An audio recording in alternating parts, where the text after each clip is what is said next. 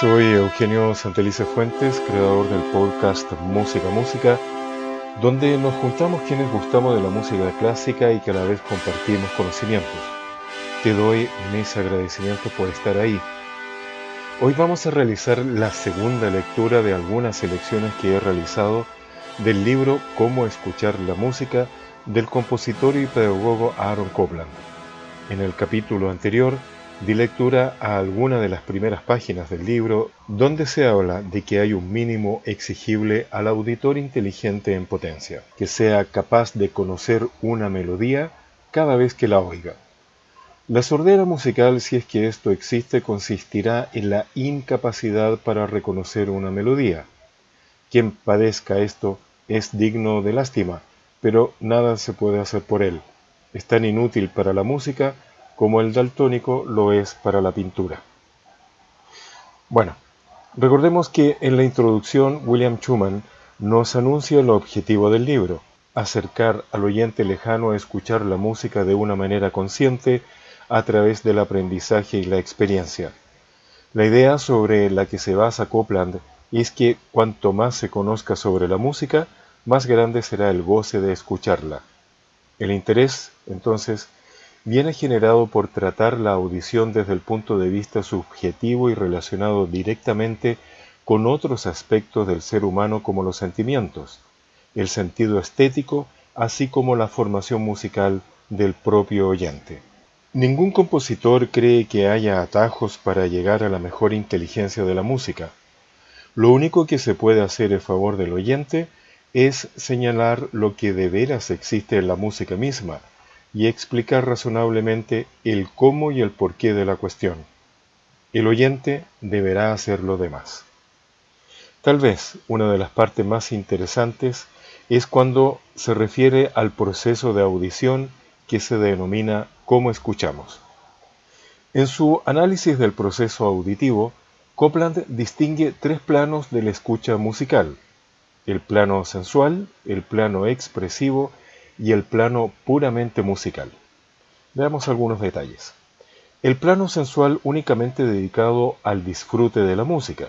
No requiere un gran esfuerzo ya que se produce de una manera inconsciente y sensorial, pasando ésta a un plano completamente secundario. Desde el punto de vista de Copland, el abuso de este tipo de escucha aleja al oyente de la música, necesitando más que una actitud contemplativa, una actitud más consciente. En el segundo plano, el plano expresivo es el más discutido, puesto que habrá tantas interpretaciones del significado de una obra como oyentes participan de su escucha. Para Copland siempre hay un significado más allá de las notas, que es el verdadero significado de la pieza. No obstante, es extremadamente complicado precisar lo que quiere decir una pieza y no tiene por qué expresarse en palabras. ¿Quiere decir algo la música? Mi respuesta a esto sería sí. Y se le puede expresar con palabras lo que quiere decir la música, mi respuesta a esto sería no. Y en esto está su dificultad. El tercer plano es el denominado plano puramente musical, que es el objeto central del libro cuya función es ser capaz de percibir la música a través de la identificación de los elementos más esenciales que la conforman, ritmo, melodía, armonía y timbre, organizados mediante texturas en una estructura musical que articulan las formas, binarias, ternarias, fugadas, sonatas, libres. Para Copland, el equilibrio sería que los planos sensual y expresivo coincidieran con el puramente musical en la perfecta escucha musical, pero será el oyente, en todo caso, quien decida el grado de conciencia que utiliza según la preparación previa a la escucha de la obra musical, lo que a su vez determinará el grado de disfrute y el significado y afección por ella. Recordemos que estamos revisando algunas selecciones del libro Cómo escuchar la música del compositor y pedagogo Aaron Copland. Este libro es único en su género. El compositor es el primer gran autor que se ocupa de dar a conocer a los lectores legos la técnica de la composición musical en un lenguaje sencillo y directo. Dado que escuchar música es una capacidad que se adquiere por medio de la experiencia y el aprendizaje, este libro es una gran ayuda para incrementar el gusto por la música clásica. El libro está basado en un ciclo de 15 conferencias que Copland dio en la Escuela Nueva de Investigación Social de Nueva York. Muestra los elementos de la anatomía musical, ritmo, melodía, armonía y tono le sigue una explicación clara de las principales formas musicales, la fuga, la variación, la sonata, la sinfonía, el poema sinfónico, la ópera y la danza. Copland nos habla de los cuatro elementos de la música que son el ritmo, la armonía, la melodía y el timbre, y de ellos el ritmo es el más antiguo que se conoce ya que existía por sí mismo. A modo de ejemplo, todos los seres humanos tenemos un ritmo cardíaco que lo sentimos durante toda nuestra vida y que por lo tanto ha estado con los seres humanos desde nuestros hermanos más primitivos. La música tiene cuatro elementos esenciales, el ritmo, la melodía, la armonía y el timbre. Estos cuatro ingredientes constituyen los materiales del compositor. Trabaja con ellos de igual manera que cualquier otro artesano con los suyos. Desde el punto de vista del oyente lego, tienen solo un valor limitado, puesto que este oyente rara vez se da cuenta de cualquiera de ellos separado. Es su efecto combinado lo que más resulta fácil para los oyentes. No obstante, el profano encontrará que casi es imposible tener un concepto más pleno del contenido musical si no se ahonda hasta cierto punto en las dificultades y complicaciones del ritmo, la melodía, la armonía y el timbre. Un conocimiento completo de esos diferentes elementos pertenece a las técnicas más profundas del arte. En un libro como este no se habrá de dar más información que la necesaria para ayudar al oyente a comprender más cabalmente el efecto en conjunto.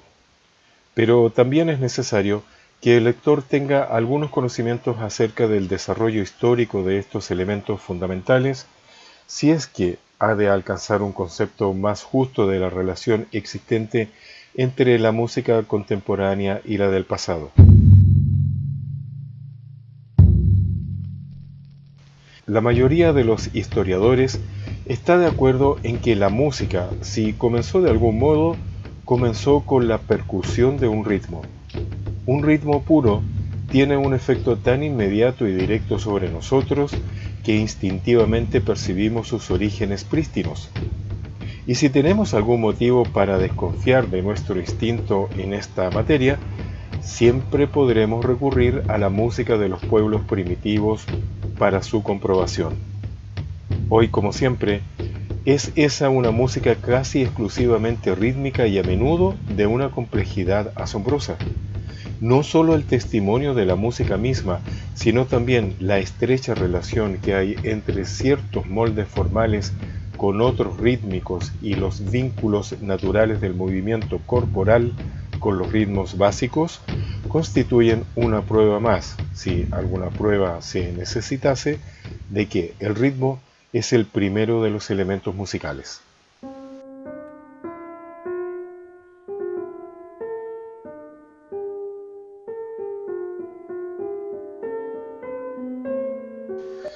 La melodía es el segundo en importancia después del ritmo.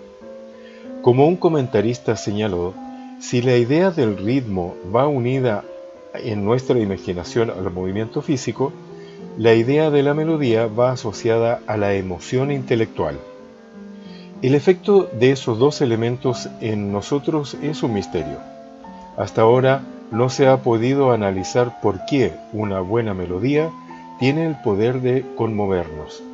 Ni siquiera podemos decir con alguna certeza qué es lo que constituye una buena melodía. Sin embargo, la mayor parte de la gente cree saber si es bella la melodía que oye. Por tanto, debe de tener algún criterio sobre eso, aunque sea inconscientemente. Pero si bien no podemos definir de antemano lo que es una buena melodía, podemos ciertamente generalizar acerca de las melodías que ya sabemos que son buenas y eso podrá ayudarnos a clarificar las características de una buena escritura melódica. Una bella melodía, como una pieza entera de música, ha de ser de proporciones satisfactorias. Deberá darnos la impresión de una cosa consumada e inevitable. Para eso, la línea melódica ha de ser en general larga y fluida, con altibajos de interés en un momento culminante comúnmente hacia el fin. Es claro que una tal melodía tenderá a moverse entre notas diferentes y evitará repeticiones innecesarias. También es importante en la construcción melódica una cierta sensibilidad para el fluir del ritmo. Muchas bellas melodías se han logrado por medio de un ligero cambio rítmico, pero lo más importante de todo está en que su cualidad expresiva sea tal que provoque en el oyente una respuesta emocional. Ese es el atributo menos pronosticable de todos y para el cual no existen reglas. Las formas fundamentales. La forma que el auditor percibe más fácilmente es la construida por secciones. La separación más o menos definida de las partes afines es de pronta asimilación. Desde un cierto punto de vista, toda la música puede considerarse en realidad como construida por secciones, incluso los largos poemas sinfónicos como los de Richard Strauss. Pero en este capítulo hemos de limitarnos a las formas típicas que claramente están compuestas de diferentes partes combinadas de una cierta manera. Veamos la forma binaria.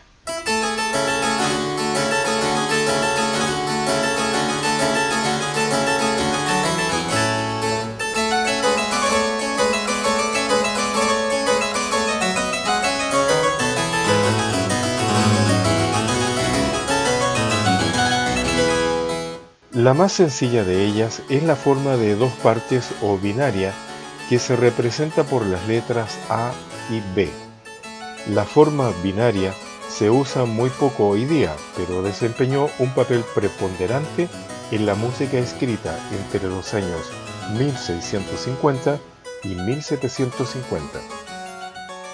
Invitamos al lector a que escuche como ejemplos de la forma binaria las piezas de François Couperin o de Domenico Scarlatti. Esas piezas llevan a menudo títulos caprichosos, como por ejemplo Las barricadas misteriosas o Mellizos o El mosquito. Esta última pieza, que es la que estamos escuchando, es un ejemplo excelente de la forma binaria.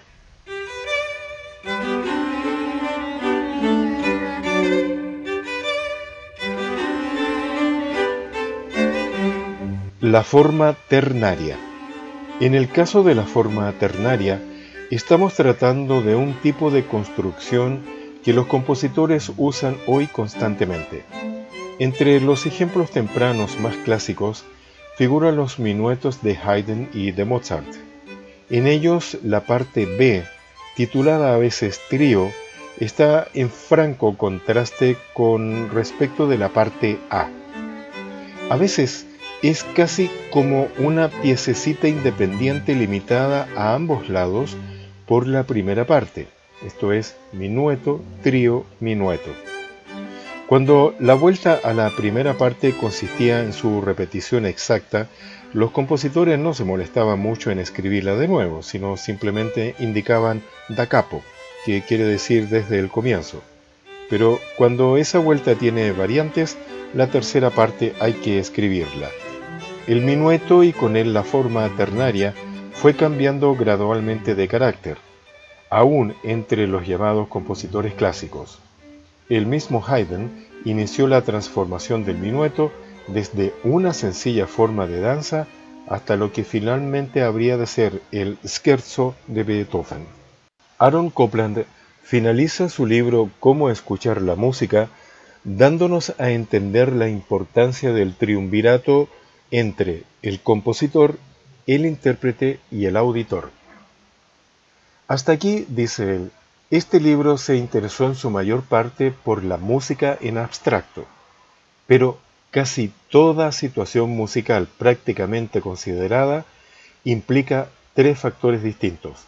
un compositor, un intérprete y un oyente. Ellos forman un triunvirato, ningún miembro del cual está completo sin los otros dos.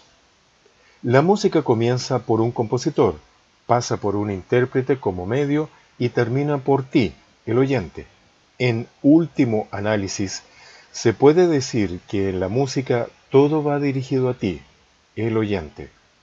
Por tanto, para escuchar inteligentemente tienes que entender bien no solo tu papel, sino también el del compositor y el del intérprete, y con qué contribuye cada uno de ellos a la suma total de una experiencia musical. Para esto, comencemos con el compositor, ya que la música de nuestra civilización comienza por él. ¿Para qué después de todo escuchamos cuando escuchamos a un compositor? No tiene que narrarnos una historia, como lo hace el novelista, no tiene que copiar la naturaleza como lo hace el escultor. Su obra no tiene que desempeñar una función práctica e inmediata como el dibujo de un arquitecto. ¿Qué es, pues, lo que nos da? Una sola respuesta me parece posible. Se nos da a sí mismo. La obra de todo artista es, por supuesto, una expresión de sí mismo, pero ninguna tan directa como la del músico creador. Él nos da, sin relación con acontecimientos exteriores, la quinta esencia de sí mismo, esa porción tan extraña, la expresión más plena y profunda de sí mismo en cuanto hombre y de su experiencia en cuanto semejante nuestro. Tomemos a Beethoven como ejemplo. Una de las características más evidentes de su estilo es la rudeza. Beethoven, como hombre, tenía fama de ser un individuo brusco y rudo. En todo caso, por el solo testimonio de su música sabemos que era un compositor de carácter osado y tosco, pero además ese carácter rudo de Beethoven adoptó diferentes expresiones en los diferentes periodos de su vida. La rudeza de la primera sinfonía es muy diferente a la rudeza de la novena. Es una diferencia de épocas.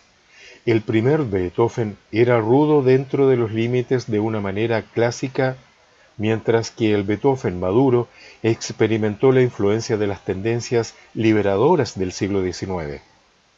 Por eso es por lo que al examinar el estilo de un compositor debemos tener en cuenta su personalidad, tal como lo refleja la época en que vivió.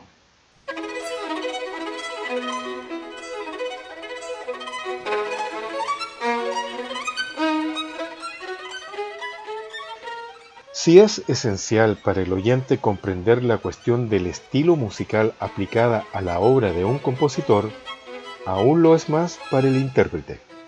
Porque el intérprete es musicalmente una especie de agente de negocios.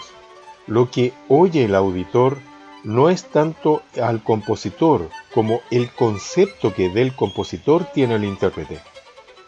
Por ejemplo, el contacto del escritor con su lector es directo el cuadro del pintor no necesita más que, para que se vea, que quede bien colgado.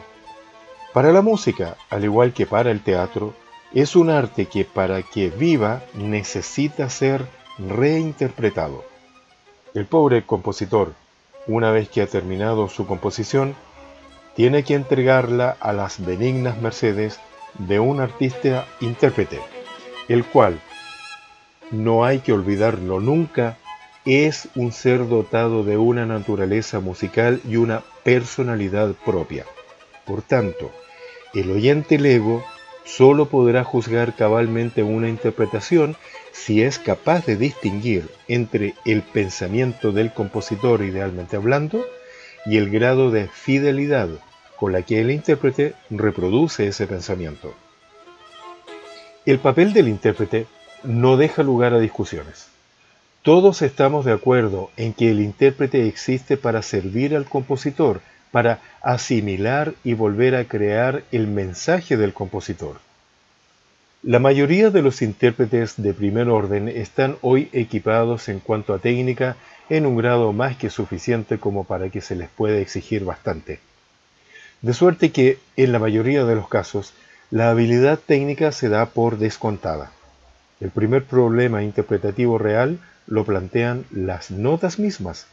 La notación musical, en el estado en que hoy se halla, no es una transcripción exacta del pensamiento del compositor. No puede serlo, porque es demasiado vaga y permite desviaciones demasiado amplias en las cuestiones individuales de gusto y preferencia. A causa de eso, el intérprete está siempre ante el problema de qué grado de fidelidad se espera de él para con la música escrita.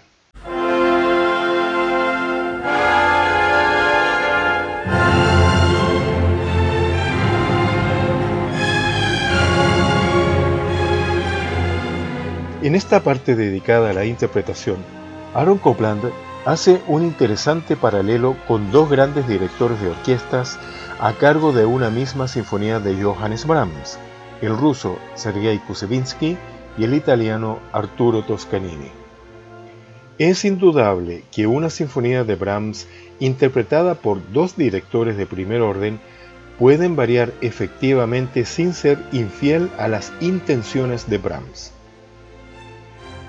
El director italiano Arturo Toscanini es un clásico por naturaleza. La primera impresión que nos produce es curiosa. Toscanini parece no hacerle absolutamente nada a la música. Solo después de un rato de haber estado escuchando es cuando empieza a apoderarse de nosotros la sensación de que hay allí un arte que oculta el arte. Toscanini trata la música como si ésta fuese un objeto. La música parece encontrarse al fondo del escenario, donde la podemos contemplar por deleite nuestro. En torno de ella hay una maravillosa sensación de desapego, y sin embargo es música todo el tiempo, la más apasionada de las artes. Con Arturo Toscanini, el énfasis estará siempre en la línea, en la estructura como un todo, nunca en el detalle, en el compás aislado. La música se mueve y vive por sí y para sí, y nos consideramos afortunados con poder contemplarla, vivir de ese modo.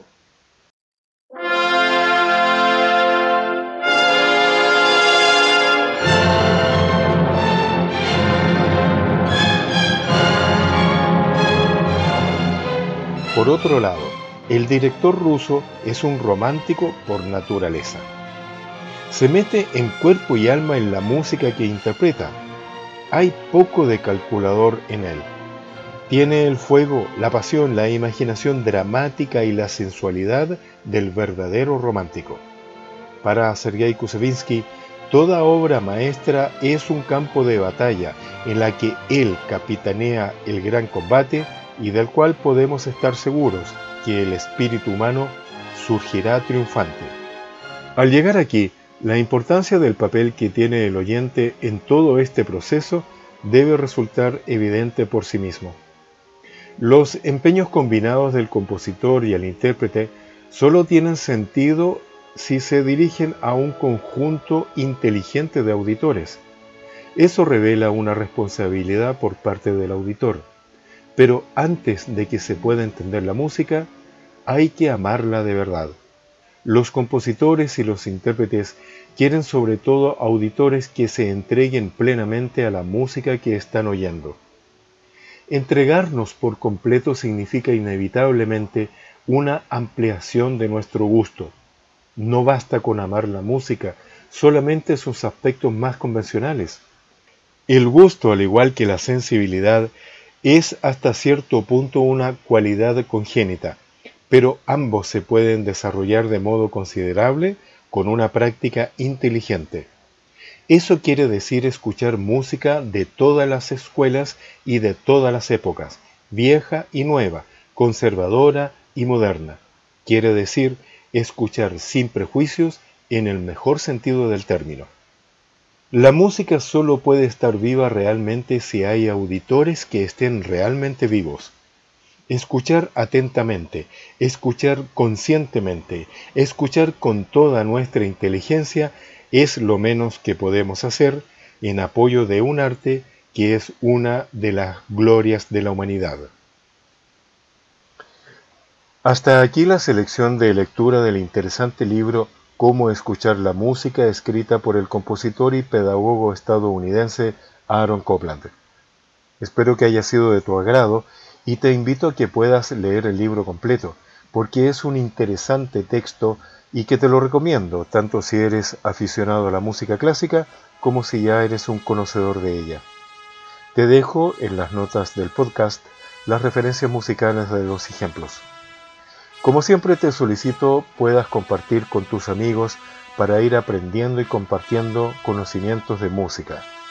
En la próxima edición del podcast Música Música vamos a hablar de los famosos conciertos de Año Nuevo, considerando que ya estamos en diciembre y llegamos muy rápidamente al día 31, al Año Nuevo y luego a un año 2022 que espero sea mucho más sano para todos nosotros.